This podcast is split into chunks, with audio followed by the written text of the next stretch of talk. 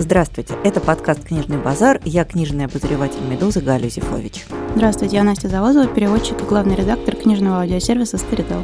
И сегодня мы поговорим о книге, которая, ну, для меня, по крайней мере, в значительной степени воплощает идеал счастливого позднесоветского детства. Это такая книга, книга сокровища, книга, которую ты вот читаешь и сам себе завидуешь. Мы будем говорить о романе Александра Дюма «Граф Монте-Кристо». Этот эпизод мы записали при поддержке кофейного бренда «Жардин», который выпускает кофе во всех форматах – растворимый, жареный и в капсулах. Понять, какой кофе вам ближе, можно на сайте «Жардин». Там есть простой тест, который поможет выбрать подходящий сорт. Ссылку вы найдете в описании эпизода на сайте «Медузы». «Граф Монте-Кристо». Два прекрасных тома, вымененных моей теткой на макулатуру. Я помню вот эту историю о том, что почему-то именно Дюма чаще всего приобретали в какой-то многоходовке. То есть вот сдай там 3 килограмма из журналов и газет «Наука и жизнь» и получи ну, том здрасте, Дюма. кто же «Науку и жизнь»-то сдавал? Ну окей, не «Наука и жизнь», а что там? Известие. Пионерская, Пионерская правда. зорька. Пионерская правда. Пионерская зорька была передача. Это да. в радиоприемнике. Точно. Не уверена, что мы приобретали Дюма сдавая макулатуру. Я была тогда не очень большая, но я помню, что в начале 90-х была какая-то еще сложная схема, сохранялась, что на Дюма надо было подписываться. Причем зачем, наверное, мы уже сами не понимали, потому что из всего Дюма у нас было в доме прочитано две книги. Это вот «Граф Монте-Кристо» и «Три мушкетера». А все остальное, оно как-то вот было какое-то ощущение, что дом без Дюма не дом так же, как без хрусталя в горке. То есть, действительно, Дюма это был какой-то очень важный элемент такого социального престижа. Вообще, я должна сказать, что я в свое время по своей академической деятельности прочитала довольно большое количество советских газет, и в них, в частности, разоблачался ужасный порог, э, присущий позднесоветскому обществу, это вещизм. И одной из разновидностей этого вещизма был книжизм, который представлялся ну, в виде такой судорожной и бездумной погони за книгами, которые должны были стоять обязательно в доме, символизируя высокий достаток и социальный успех их обладателя. Но, кстати, отчасти это правда. Я помню, что читала какие-то исследования о том, что наличие вот этой вот заветной, толстой, красивой серии «Библиотека всемирной литературы» БВЛ, оно говорило о достатке Конечно. и некотором интеллектуальном статусе. У нас был только один том из этой серии, как сейчас помню, Теле Люншпигель. Ну, кстати, неплохой том, вполне достойный. Да, но Дюма это был такой вот как раз многие советские филитонисты приводят Дюма в качестве образца такой пошлости, такой низкопробной погони за статусными предметами. Семи слоников на гардеробе. Да, конечно. Вот к 80-м, 70-м годам слоники уже все побились и повытерлись, так же, как и абажуры с бахромой. А вот Дюма продолжал сохранять свой статус престижного потребления. И вообще это такая вещь, которую довольно сложно объяснить современному молодому человеку, что действительно для того, чтобы стать счастливым обладателем талона дающего право приобрести графа Монте-Кристо, нужно было сдать 10 килограммов макулатуры.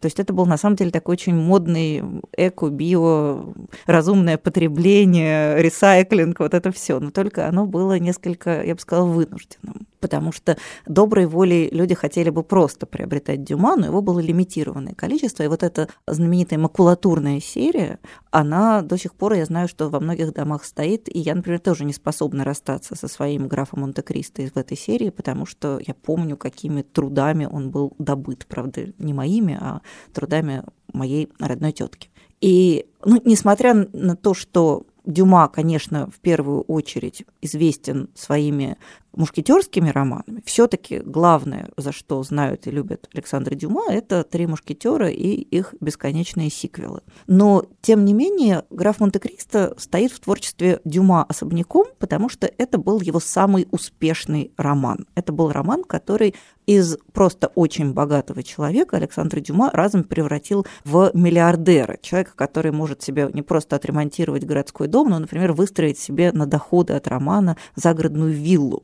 То есть это был действительно роман, который ознаменовал перелом в карьере Александра Дюма.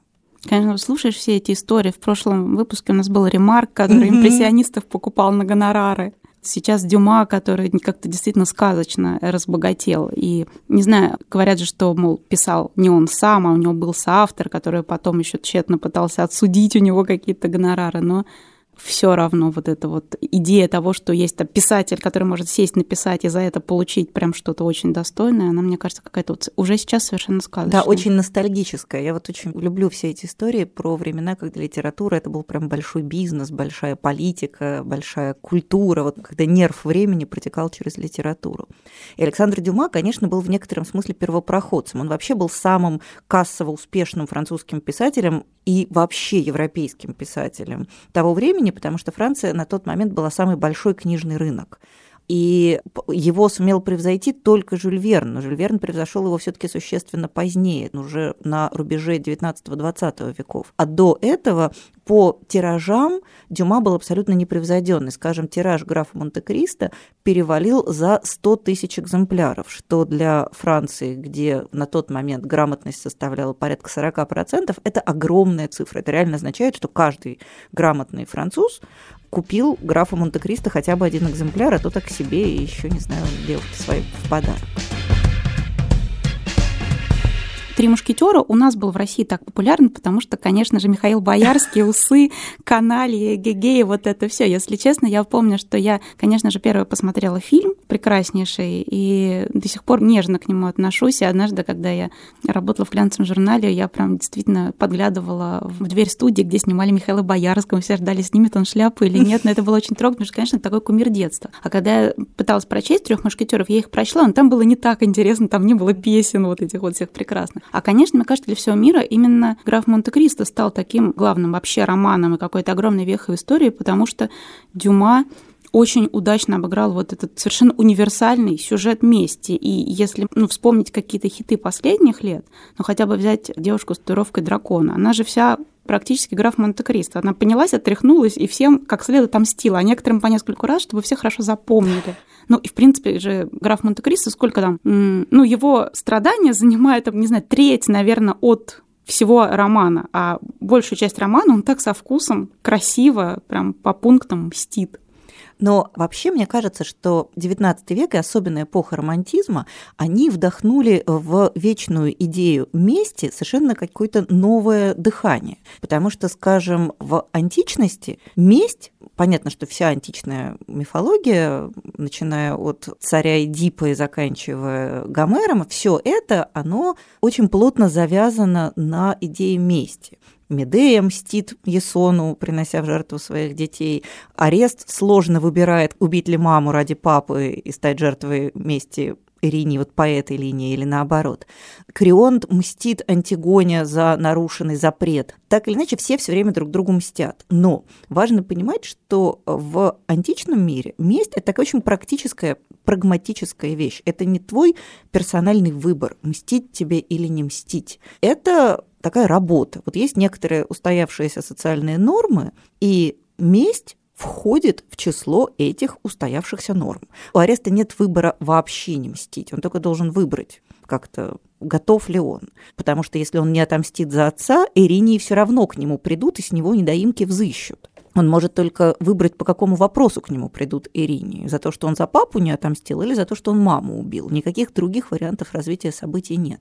Или та же самая месть в рамках скандинавской традиции. Это тоже, ну, то есть у тебя нет возможности не мстить. Если ты не мстишь, то ты нарушаешь неписанные законы или иногда даже и писанные законы. Да, самые такие две значимые для скандинавского корпуса текстов саги, сага о Гисле и сага Аньяле, они, в общем-то, основаны на том, значит, как все друг другу по очереди мстят. Вот началось, значит, убили у одного человека раба. И такая, ну все, ребята, вы попали страница так на 300. И пока вот все до последнего вот не будут вырезаны, не сочтутся, то да. Э, по законам, по канонам родовых и, не знаю, условно племенных отношений, ну, невозможно продолжать жить, если у тебя раба убили, а ты не пошел, значит, и обидчику по почкам топором не надавал. Так, это нельзя, невозможно так жить. Нет такого у тебя варианта. Да, абсолютно. И, скажем, знаменитая великая книга о мести – это «Сид» Корнеля, в котором, опять же, у Сида, точнее, у его возлюбленной Химены – у которой ее любимый Дон Родриго, собственно, Сид, убил ее папу. И хотя Химена с Доном Родриго страстно друг друга обожают и хотят пожениться больше всего на свете, у Химены нет опции забить. То есть она просто не может себе этого позволить. Это, опять же, не вопрос индивидуального выбора это некоторая данность, некоторая такая форма поддержания социальной справедливости. Пожалуй, первый, кто вносит в вопрос мести какое-то эмоциональное колебание, это Шекспир, у которого Гамлет все никак не может решиться. Отмстить или все ж таки, может быть, не стоит. Но и то это скорее трактуется как его малодушие. То есть Гамлет не может просто собрать волю в кулак и повести себя как нормальный четкий пацан. А вместо этого ходит и страдает. Ну, кстати, как мы помним, в оригинале истории Гамлет повел себя как четкий пацан. Он просто да. сбежал в Швецию, привел тут, значит, ребят.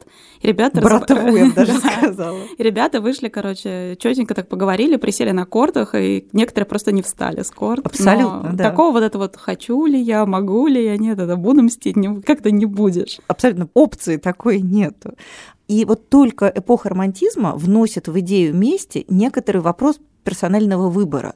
Уже нет необходимости четкой мстить. Ты можешь себе позволить этого не делать. Ты можешь переложить вот эту функцию насилия, грубо говоря, на государство. Или, по крайней мере, попытаться это сделать. Но именно в это время как раз процветает культура такого романтического обреченного мстителя. Человека, который мстит не потому, что он как-то не имеет другой опции, как какая-нибудь несчастная Донья Химена или арест, а потому что такова его внутренняя природа, так он устроен. И в теме мести, начиная с XIX века, появляется вот этот элемент какой-то трагической обреченности. То есть Мстителю нехорошо. Это не то, что он прям такой молодец, отработал, и дальше зажили все нормально, потому что противоположная сторона искоренена до последнего младенца. Нет, Мститель становится трагической фигурой. И граф Монте-Кристо – это, конечно, вот такой квинтэссенция трагического Мстителя. Мстителя, который фактически кладет свою жизнь на то, чтобы отомстить. И вот если говорить конкретно уже о романе, меня совершенно потрясла некоторая избирательная справедливость графа Монте-Кристо. Понятно, что у него там три главных врага, которым он должен отомстить. Это прокурор Вильфор, это военный Фернан, который женился на его возлюбленной Мерседес, и Данглар, который хотел стать капитаном корабля «Фараон». А еще четвертый же был трактирщик. Четвертый трактирщик, но он был второстепенный. У него быстро первым вот он прям. Он просто, ну, он был не такой важный, как вот эти трое. Вот эти трое это прям вот самые главные его враги. Самый мерзотный это, конечно, Данглар. Это он написал донос, это он срежиссировал всю эту историю. Если вы помните, Данглар единственный, кого он щадит, просто потому что устал. В конце концов, он же реально выбирает в пользу жизни. Некоторых людей, которых он вроде изначально планировал извести под корень, он щадит, как он, например, щадит дочь Вильфора Валентину. Он думает, что она, в общем, ничем не виновата, и пускай она еще немножко поживет. Даже, наоборот, способствует организации ее личного счастья. Он понял, что месть была таким тупиковым путем, что он, в общем, потратил кучу времени, а у него тут под боком уже расцвела прекрасная невольница Гайде, которая э, где-то с середины первого тома уже пытается ему отдаться, а он все к ней как-то по-отечески относится. Вот, и которая так похожа на его возлюбленную Мерседес, только помоложе и поновее. То есть Дюма показывает, что это не долг, не необходимость, а свободный выбор, и человек может в какой-то момент перестать мстить, когда он понимает, что ему надоело. Понятно, что ни у кого из более архаических героев такой опции не было, а граф Монте-Кристо может себе позволить отказаться от мести. И это, мне кажется, очень какая-то новая история в европейской литературе, когда месть перестает восприниматься как долг который не зависит от воли человека. А граф Монте-Кристо, он вот такой счастливый. С одной стороны, он тут немножко поработал трагическим мстителем, а потом решил, что можно еще немножко пожить. Кроме того, тут совершенно смещаются акценты, потому что если раньше ты мстил для того, чтобы, грубо говоря, сохранить свое место в родовой системе, mm если ты не отомстил там за брата, отца, за то, что у тебя своровали раба или раба убили, то ты теряешь некоторый статус. И там, не знаю, Гамлет, не отомстивший за отца, не может окончательно считаться таким полноценным королевским сыном. А здесь получается, что, во-первых, мститель, это явно обиженная страна, и он носитель справедливости. И, собственно, основной моральный конфликт романа – это насколько далеко можно уже приносить эту справедливость, и в какой момент это твое желание расквитаться со своими сообидчиками перерастает в некоторую игру, потому что в какой-то момент Монте-Кристо явно заигрывается. Он уже выглядит не как такой справедливый мститель, а как вершитель судеб. И вот это вот основной, наверное, моральный конфликт романа. И вы знаете, вот еще одна вещь, которую я не могу не отметить применительно к этому роману, это то, что Дюма вечно упрекают в халтуре. Ну, он действительно очень много писал, он явно не всегда перечитывал. Мы все знаем, что у него Констанция Бонасье в начале шатенка, потом стремительно мутирует в блондинку без всяких ухищрений. Посидела от переживаний. Нет, видимо, покрасилась, но об этом мы не узнали. Что она сделала с глазами, контактные линзы тоже вряд ли в тот момент уже существовали. Или, например, в графе Монте-Кристо завязка романа состоит в том, что главный герой Мондантес, будущий граф Монте-Кристо, должен доставить письмо от одного из наполеоновских маршалов в Париж. Париж. И вот имя этого наполеоновского маршала в романе меняется трижды, из чего можно сделать вывод, что писал Александр Дюма очень быстро. И не было у него приличного редактора, который бы ему указал на то, что все эти маршалы, они как-то немножечко развалились. И тем не менее, я читала сейчас этот роман, готовясь к подкасту, и я была абсолютно поражена тем, насколько здорово Дюма выдерживает очень сложную интригу на очень большом пространстве текста. То есть у него несмотря на обманчивое такое многословие, несмотря на избыточность, несмотря на то, что его реально все время заносит, у него очень четко построен сюжет. И это, конечно, какая-то такая вещь, которая современным романистам не снилась в самых их таких влажных снах, потому что все детали, которые нужны по ходу действия, они в нужный момент возникают перед читателем. Не возникает ощущение ни в какой момент, что это такой бог из машины. Опа, я тут немножко забыл, поэтому мне сейчас мы дадим чуточку магического реализма, и у нас все сойдется. Нет, это прям высочайший уровень вот такой несколько механистичной работы с сюжетом.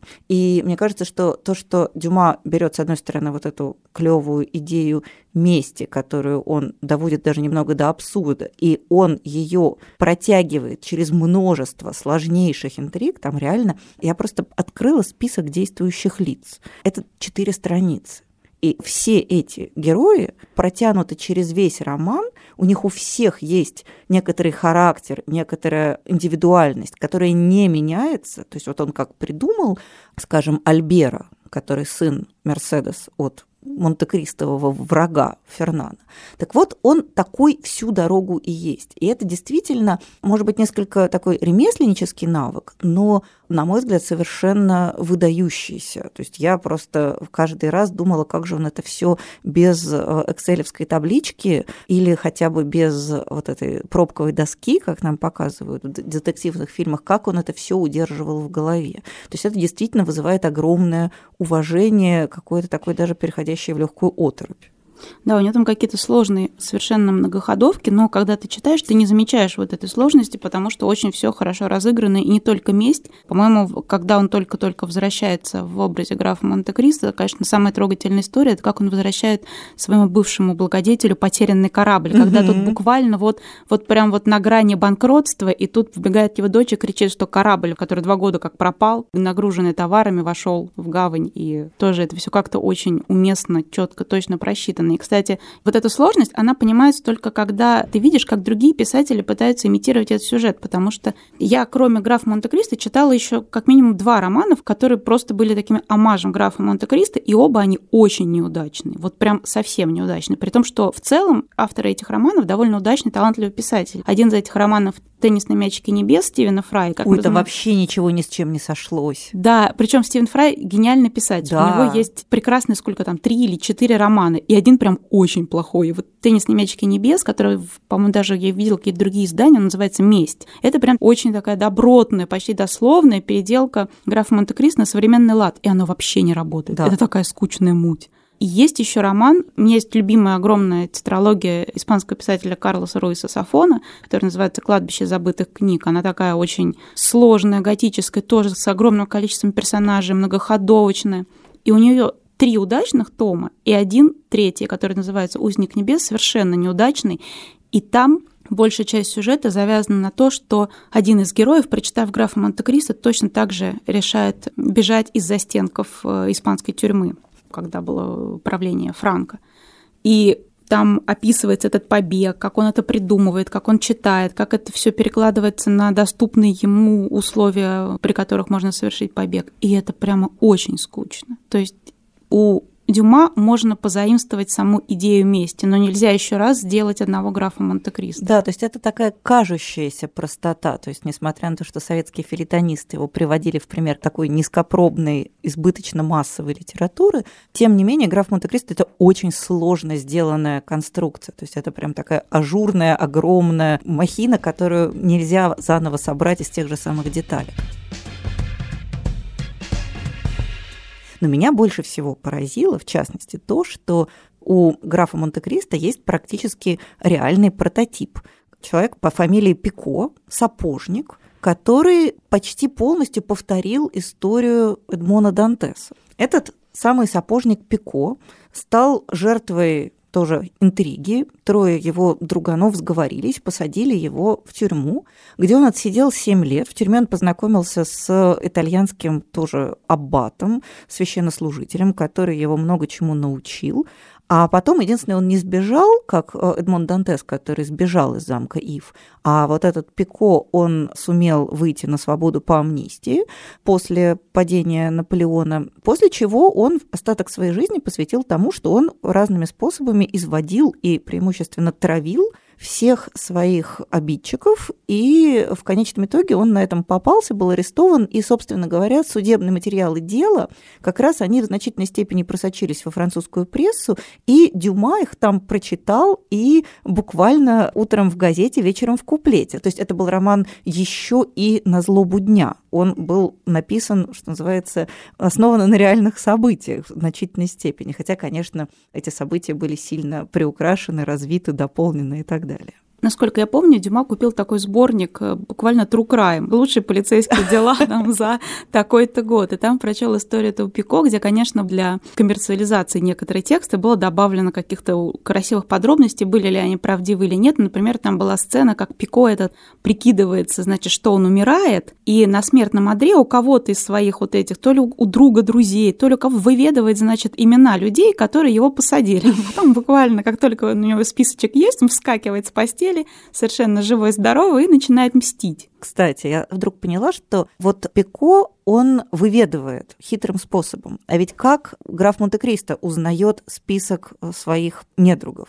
Их же абсолютно дедуктивным методом реконструирует аббат Фариа который, с которым они вместе сидят в замке Ив. А Дантес, простодушный, наивный, юный марсельский мальчик, рассказывает Аббату свою историю, а тот абсолютно Шерлок Холмсовскими методами реконструирует, что же произошло. То есть он фактически выступает в роли сыщика, который объясняет Дантесу, кто его на самом деле посадил и сдал. И это тоже очень мощный момент, потому что фактически в этот большой роман о месте еще встроен такой показательный пример дедуктивного расследования задолго до всякого Конан Дойля, когда Аббат Фариа четко заданными вопросами ухитряется полностью реконструировать всю картину преступления, которая потом полностью подтверждается. И которая подтверждается, опять же, в такой зеркальной сцене, когда уже замаскированный граф Монте-Кристо приходит и вот этого злобного трактирщика, да. жадного, выведывает окольными путями, значит, кто именно. Да, но на самом деле он уже как бы все знает, ему нужно только немножко подтвердить.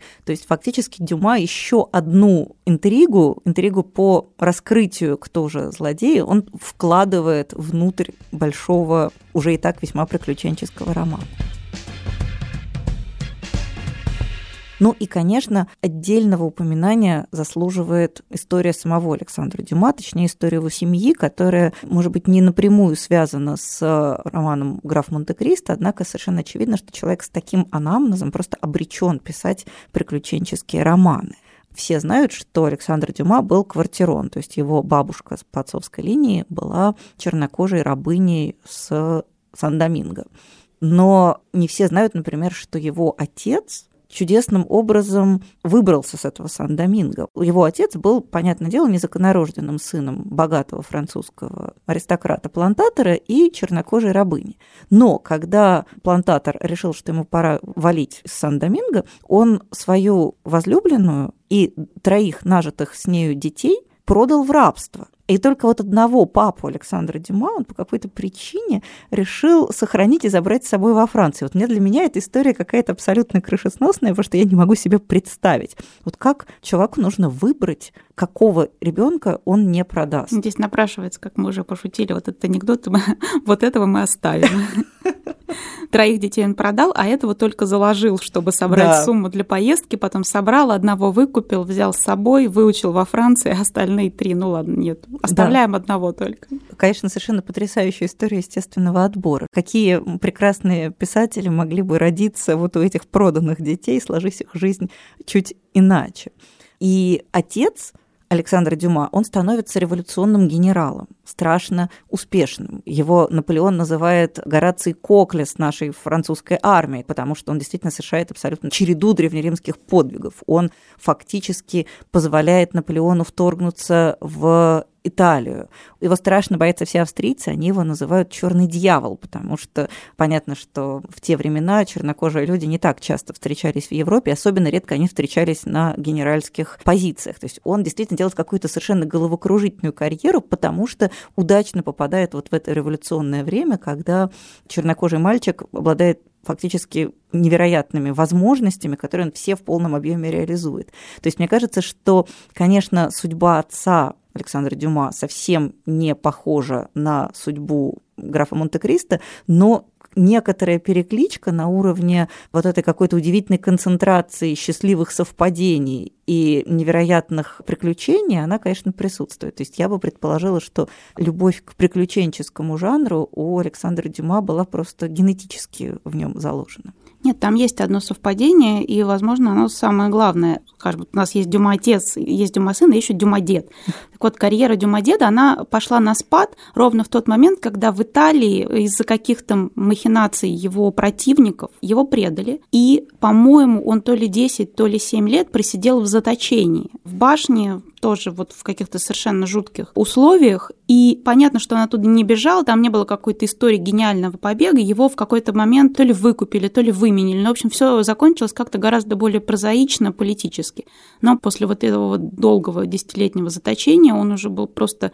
Он сломался как человек, и он довольно рано умер. Там все сошлось, и у него было подорванное здоровье, и явно, что эмоциональный какой-то настрой у него просто закончился, больше не было настроения для побед. Но, несмотря на то, что он умер, когда Александр Дюма, который отец... Александр... Который наш Александр Да, Дюма. который наш Александр Дюма, было всего 4 года, видимо, какие-то рассказы вот об отце, которые, значит, его предали, его бывшие союзники, он несправедливо попал в заточение, он сидел в тюрьме одиноко. Видимо, каким-то образом все равно зерно оно потом э, дало вот такие всходы. Тогда очень здорово, потому что получается, что наш Александр Дюма, он фактически создал персонажа, который выходит из всей этой коллизии победителем. То есть, если его отец был сломлен и побежден, то Эдмонд Дантес, он все таки выходит абсолютным победителем. Он всем, кому хотел, навалял, всем, кого захотел простить, простил, всех, кого хотел облагодетельствовать, облагодетельствовал и уплыл в прекрасное далеко с... В закат. Да, уплыл ну, в закат с прекрасной своей новой возлюбленной. Дописал историю папы с да, это на самом деле ужасно трогательно да. подарить отцу посмертно некоторые счастливые разрешения его э, жизненной драматической коллизии.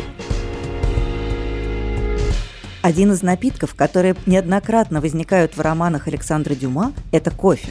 В романе «Граф Монте-Кристо» кофе упоминается около 20 раз. Например, в одной из сцен главный герой пьет кофе по-арабски и без сахара – в другой персонажи говорят о кофе по-турецки и по-французски. А какой кофе любите вы? У нашего партнера кофе «Жардин» есть тест, который поможет узнать, какой сорт и какая обжарка вам подходит. Ссылка на тест в описании эпизода на сайте «Медузы». Ну что ж, я думаю, что в этой точке мы будем переходить уже к разделу рекомендаций. И я начну, наверное, с книги одновременно вполне очевидной и очень, мне кажется, важной в контексте именно такого монте-кристовского романа. Я хочу порекомендовать роман Дмитрия Глуховского «Текст», который, конечно же, на нашем современном материале воспроизводит паттерн романа «Граф Монте-Кристо» с точностью до наоборот. Главный герой, молодой прекрасный студент филфака, становится жертвой полицейского произвола, ему подкидывают наркотики – после чего он благополучно садится на 7 лет в тюрьму и выходит оттуда совершенно изменившимся человеком. Вся его жизнь пошла прахом. И у него есть странное желание, он хочет выяснить отношения с продажным полицейским, который его, собственно говоря, посадил. И он встречается с этим полицейским, и так получается, что он его убивает. Это совершенно не спойлер, потому что это событие, которое происходит примерно, там, не знаю, на 30-й странице из 400 с лишним. После этого у него в руках оказывается мобильный телефон убитого. И в этом мобильном телефоне сосредоточена вся его жизнь, вся жизнь вот этого продажного копа.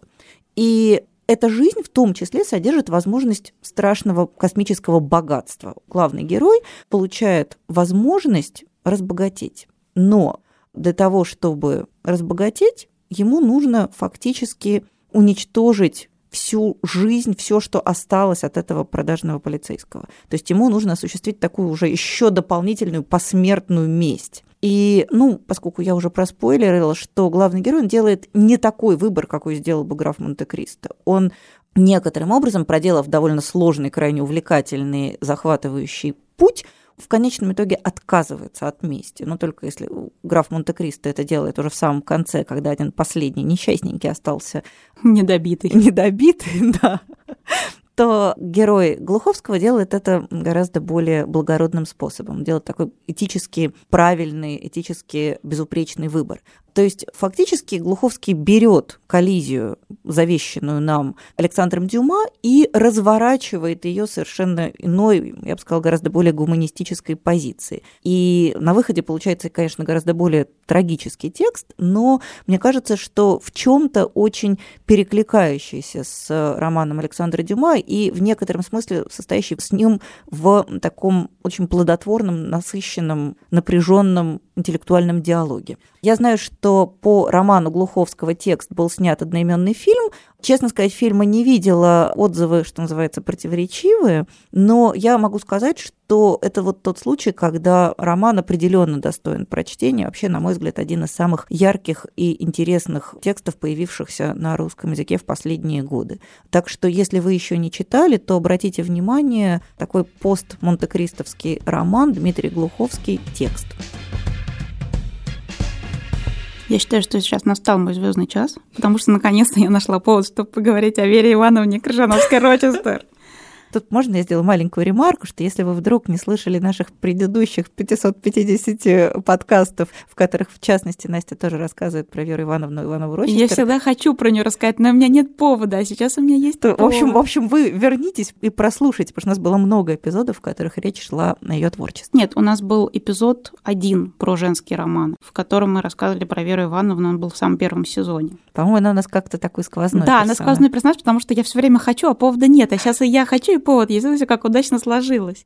Вера Ивановна, для тех, значит, кто не слушал предыдущий выпуск, это была такая потрясающая, популярная, невероятная массовая писательница конца XIX века, в частности, одна из основоположниц русской фантастики, на минуточку. И она писала такие очень, ну, скажем так, русский язык ей не всегда давался в руки. Писала она очень нехорошо, но очень бойко. Более того, она утверждала, что пишет она не сама, а входя, значит, в некоторый спиритический раж, и все романы ей диктовал граф Рочестер. Она даже взяла его как псевдоним, что это все не я, он ей диктовал прям по-французски, потом на этот французского кое-как переводила на кое-какой русский. Но романы на самом деле потрясающе увлекательные, потому что граф Рочестер, видимо, знал толк как-то в сюжетах. И более того, романы ее только кажутся таким бульварным чтивом. На самом деле они очень интересны с точки зрения того, какой посыл она, в принципе, сообщала аудитории. Вот, например, ее один из самых популярных романов называется «Торжище брака» начинается как такая вполне обычная романная история. Значит, несколько девушек, они выпускницы пансиона благородных девиц, у них последний день выпуска, и они, значит, разговаривают о своем будущем. И одна из э, этих девушек, наша героиня, ее зовут Тамара.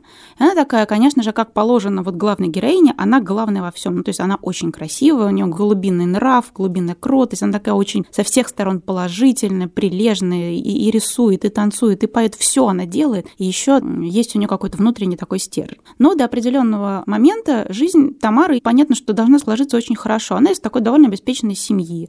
Мать умерла, отец женат второй раз, но он ее очень любит. Мачеха такая довольно вздорная, но не злобная. Вот-вот должен у нее случиться брак с, в принципе, вполне приличным каким-то человеком. И вдруг наступает вот то же самое, что случилось с Эдмоном Дантесом. Буквально жизнь вся переворачивается у этой Тамары в одну секунду. Буквально в три страницы с Тамарой случается все самое плохое, что могло случиться с девушкой из высшего общества в то время. Значит, отец разоряется как-то совершенно жестоко. И от этого потрясения, от того, что он разом теряет все свое состояние, с ним делается удар. Слуги тут же бегут из дома. Выясняется, что мачеха заложила, перезаложила все свои драгоценности и э, деньги, которые были отложены на черный день, потратила на какие-то тряпки, на наряды, не знаю на что. И мачеха, соответственно, совершенно не может вынести вот этого, она вешается. То есть дополнительный скандал. Жених тут же про Тамару забывает, говорит, пока, дорогая, вообще тоже бежит. И она реально остается одна, опозоренная, с э, вот этим отцом на руках, который реально в плохом состоянии, при смерти его нельзя не сдвинуть, ничего, значит, в доме, который нужно продать, и с ней остается только, например, там одна верная служанка. Еще у нее, значит, малолетний брат с сестрой на руках. И что мне очень нравится в романе Веры Ивановны, она дает читательницам очень важный посыл. Значит, если так случилось, что делать?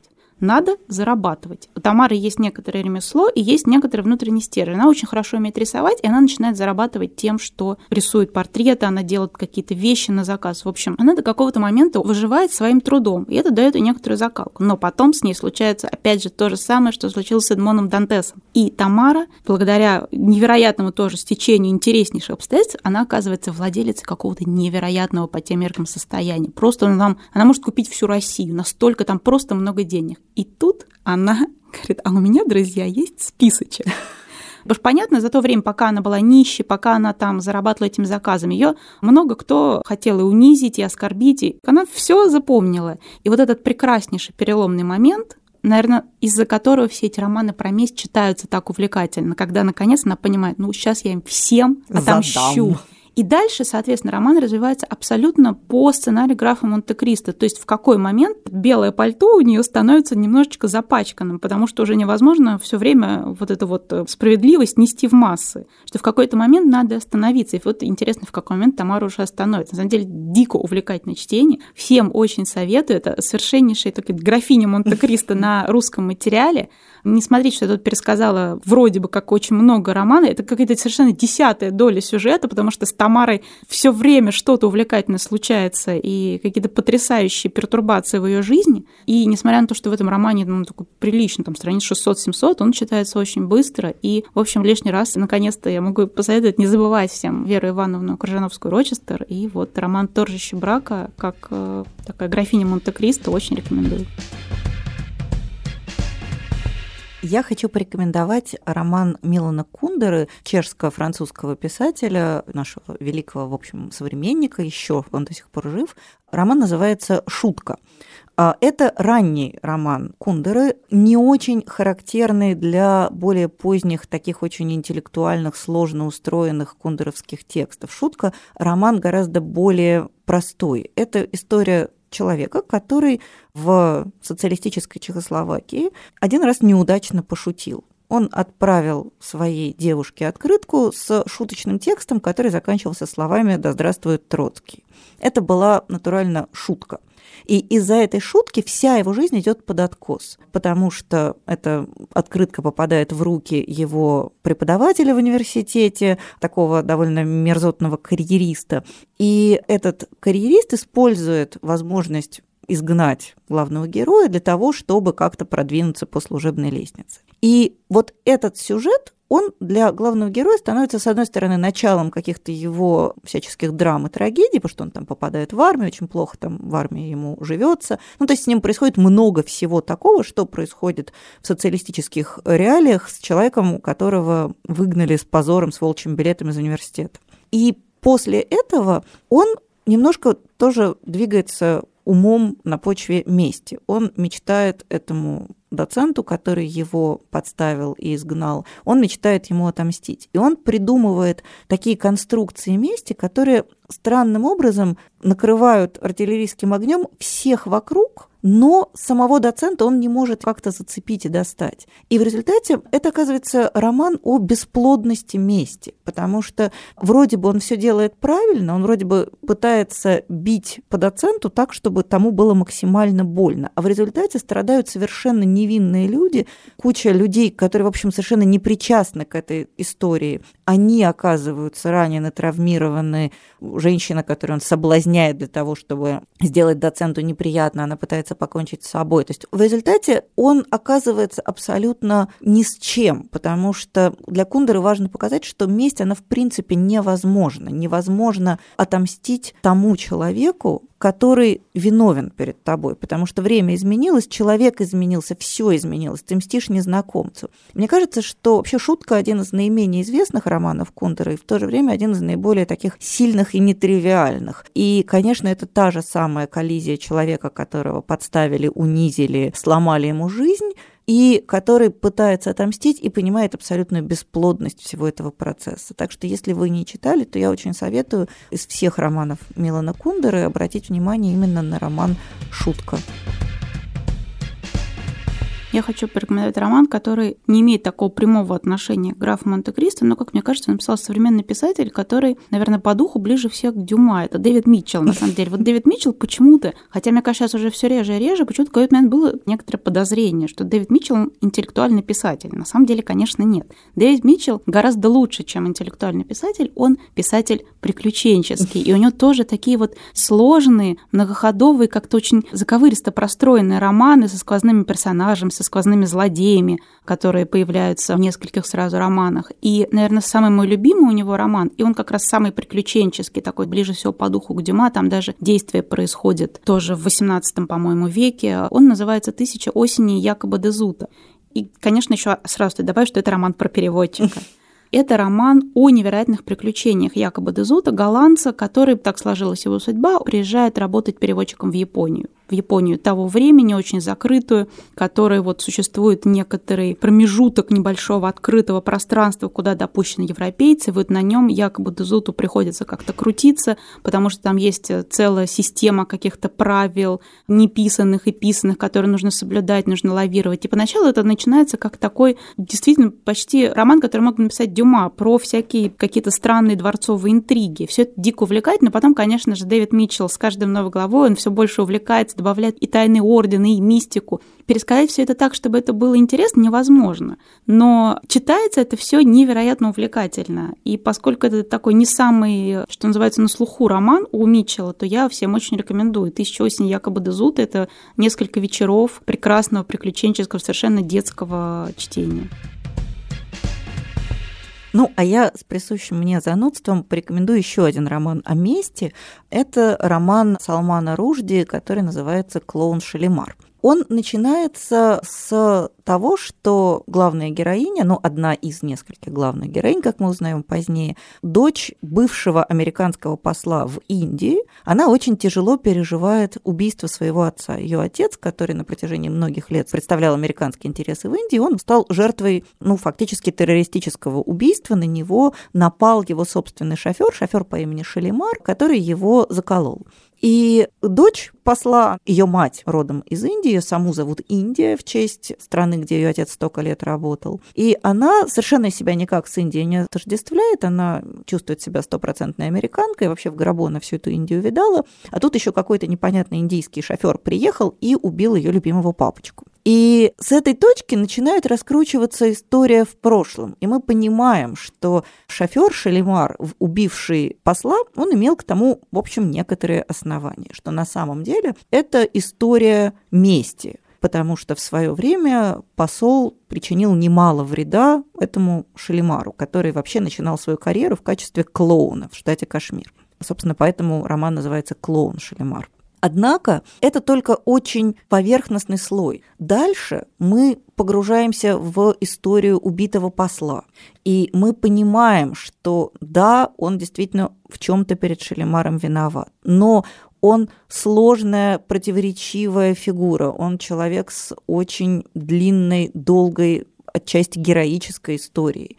Он не на ровном месте причинил зло Шалимару. Более того, Шалимар, которого мы поначалу воспринимаем как такого образцового эталонного мстителя, который проделал долгий путь для того, чтобы добраться до человека, который нанес ему оскорбление, который его унизил и растоптал, мы понимаем, что опять же все гораздо сложнее, что за этим есть гораздо более сложная история. То есть Рожди берет такую оболочку классического романа о мести и превращает ее в очень сложную, многоэтапную человеческо-историческую политическую драму, в которой все живые, всех очень жалко, ты всем очень сочувствуешь, и в которой нету никого хорошего и никого плохого. То есть мы сначала смотрим на эту историю в рамках монте-кристовской парадигмы, где есть хороший мститель, с которым плохо поступили, и вот он сейчас всем сестрам по серьгам-то раздаст.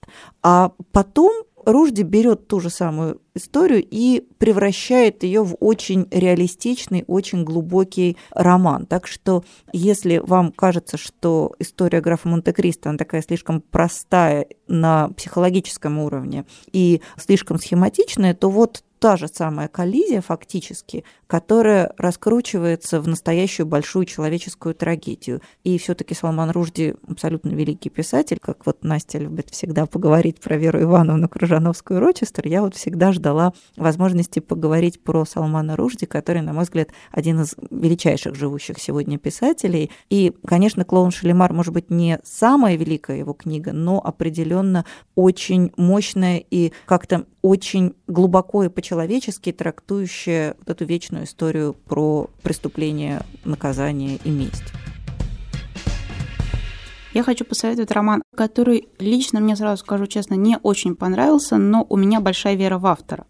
Есть такая писательница преимущественно фантастических фантазийных романов, которая зовут Клэр Норт. И она написала, на мой взгляд, совершенно гениальный развлекательный роман, который называется «Первые 15 жизней Гарри Огаста». И он вот прям совершенно такой, как должен быть идеальный развлекательный роман. И я, когда прочитала этот роман, стала читать и другие романы Клэр Норт, потому что пишет она их как-то очень быстро. И вот вышло так, что первый роман мне понравился очень, а ко всем остальным у меня претензии. И вот я хочу как раз рассказать о таком романе, который у меня претензии, но он укладывается вот в наш разговор очень про романы о мести и о преследовании. Роман в русском переводе называется называется «Совершенство», и начинается он очень интересно. Вот чем сильна Клэр Норт, она сразу придумывает какую-то очень крутую завязку. А, здесь главную героиню зовут Хоуп Арден, и она человек, которого никто не помнит когда она была подростком... Доктор ей... меня все игнорируют. Следующий. Да, абсолютно, это такая история.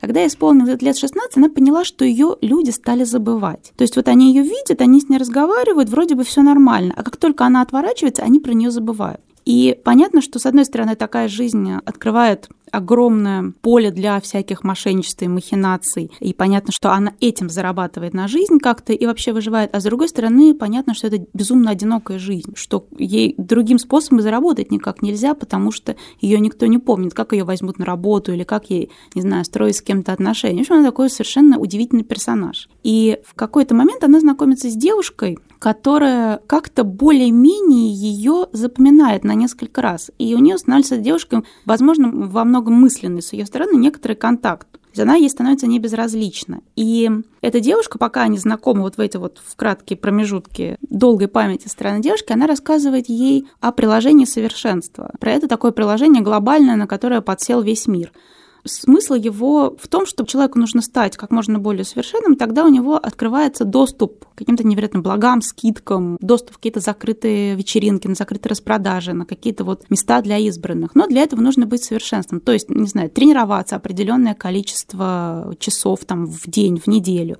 покупать вещи только в таких-то магазинах. В общем, приближаться к какому-то определенному совершенству. И чем больше ты следуешь указаниям приложения, тем больше у тебя очков. А если ты не следуешь указаниям приложения, приложению, ты теряешь очки. И в какой-то момент вот эта девушка, которая рассказала нашей героине о приложении, она кончает с собой, потому что она не может соответствовать вот этому. Недостаточно совершенная. Она недостаточно совершенная. И у Хоуп Арден у нее, возможно, какой-то протест, что вот единственный человек, который хоть как-то ее там на два раза запомнил, с ним случилась такая беда, она решает отомстить всей вот этой корпорации. Она решает взломать приложение и уничтожить саму вот эту идею такого корпоративного контролируемого совершенства. Ну, отсюда, понятно, начинает развиваться какая-то тоже закрученная, очень сложная интрига. Интрига о том, как один человек мстит громадной корпорации, которая хочет ее контролировать. Ну и, понятно, мне параллельно выясняются какие-то еще другие там собственные мотивы. Моя основная претензия к этому роману о том, что Клэр Норд, она офигенно пишет зачин, она придумывает примерно треть романа очень классно, а потом ее тянет поговорить и она бросает все, и очень часто вот она начинает какую-то огромную телегу прогонять, там, не знаю, про совершенство, про корпоративный контроль, и забывает ее закончить немножко. И в какой-то момент сюжет немножко расползается, как мне кажется, он очень теряется. И это очень жалко, потому что, как мы знаем, в современной литературе прогнать большую телегу на актуальную тему может каждый, а вот придумать увлекательный сюжет, по ходу дела, может только Клэр Норд. И она немножко отвлекается но я все равно как-то в нее очень верю, потому что со времен совершенства она, по-моему, написала еще три или четыре романа, примерно пишет по роману в год, и она, видимо, как Дюма, то есть она пишет много, быстро, но это выглядит довольно качественно, даже если это в какой-то момент приобретает вид такой немножко манной каши. И я знаю, что у нее есть ну, такие ярые противники, которым совершенно не заходят вот ее романы, но есть люди, которым она действительно искренне очень нравится, поэтому я советую ее хотя бы попробовать, потому что если она вам понравится, то у вас впереди много интересного. Общем, Клэр Норт, роман «Совершенство». Напоминаем, что этот эпизод вышел при поддержке кофе «Жардин». В коллекции «Жардин» есть кофе разных сортов и степеней обжарки. Например, темная арабика из Бразилии и арабика светлой обжарки из Гватемалы. Кофе можно купить в зернах, а можно уже молотый. В описании этого подкаста на сайте «Медузы» есть ссылка на тест, который поможет понять, какой сорт вам подходит. На этом мы на сегодня будем заканчивать наш разговор, а в следующий раз мы поговорим о российском авторе, о таком писателе, который очень для многих людей является, наверное, главным русским писателем XX века. Мы будем говорить о Сергее Довлатове и о его замечательной, на мой взгляд, горячо мною любимой книге «Заповедник». Так что до встречи через неделю. Я Галя Юзефович. До свидания. Я Настя Завозова. Пока.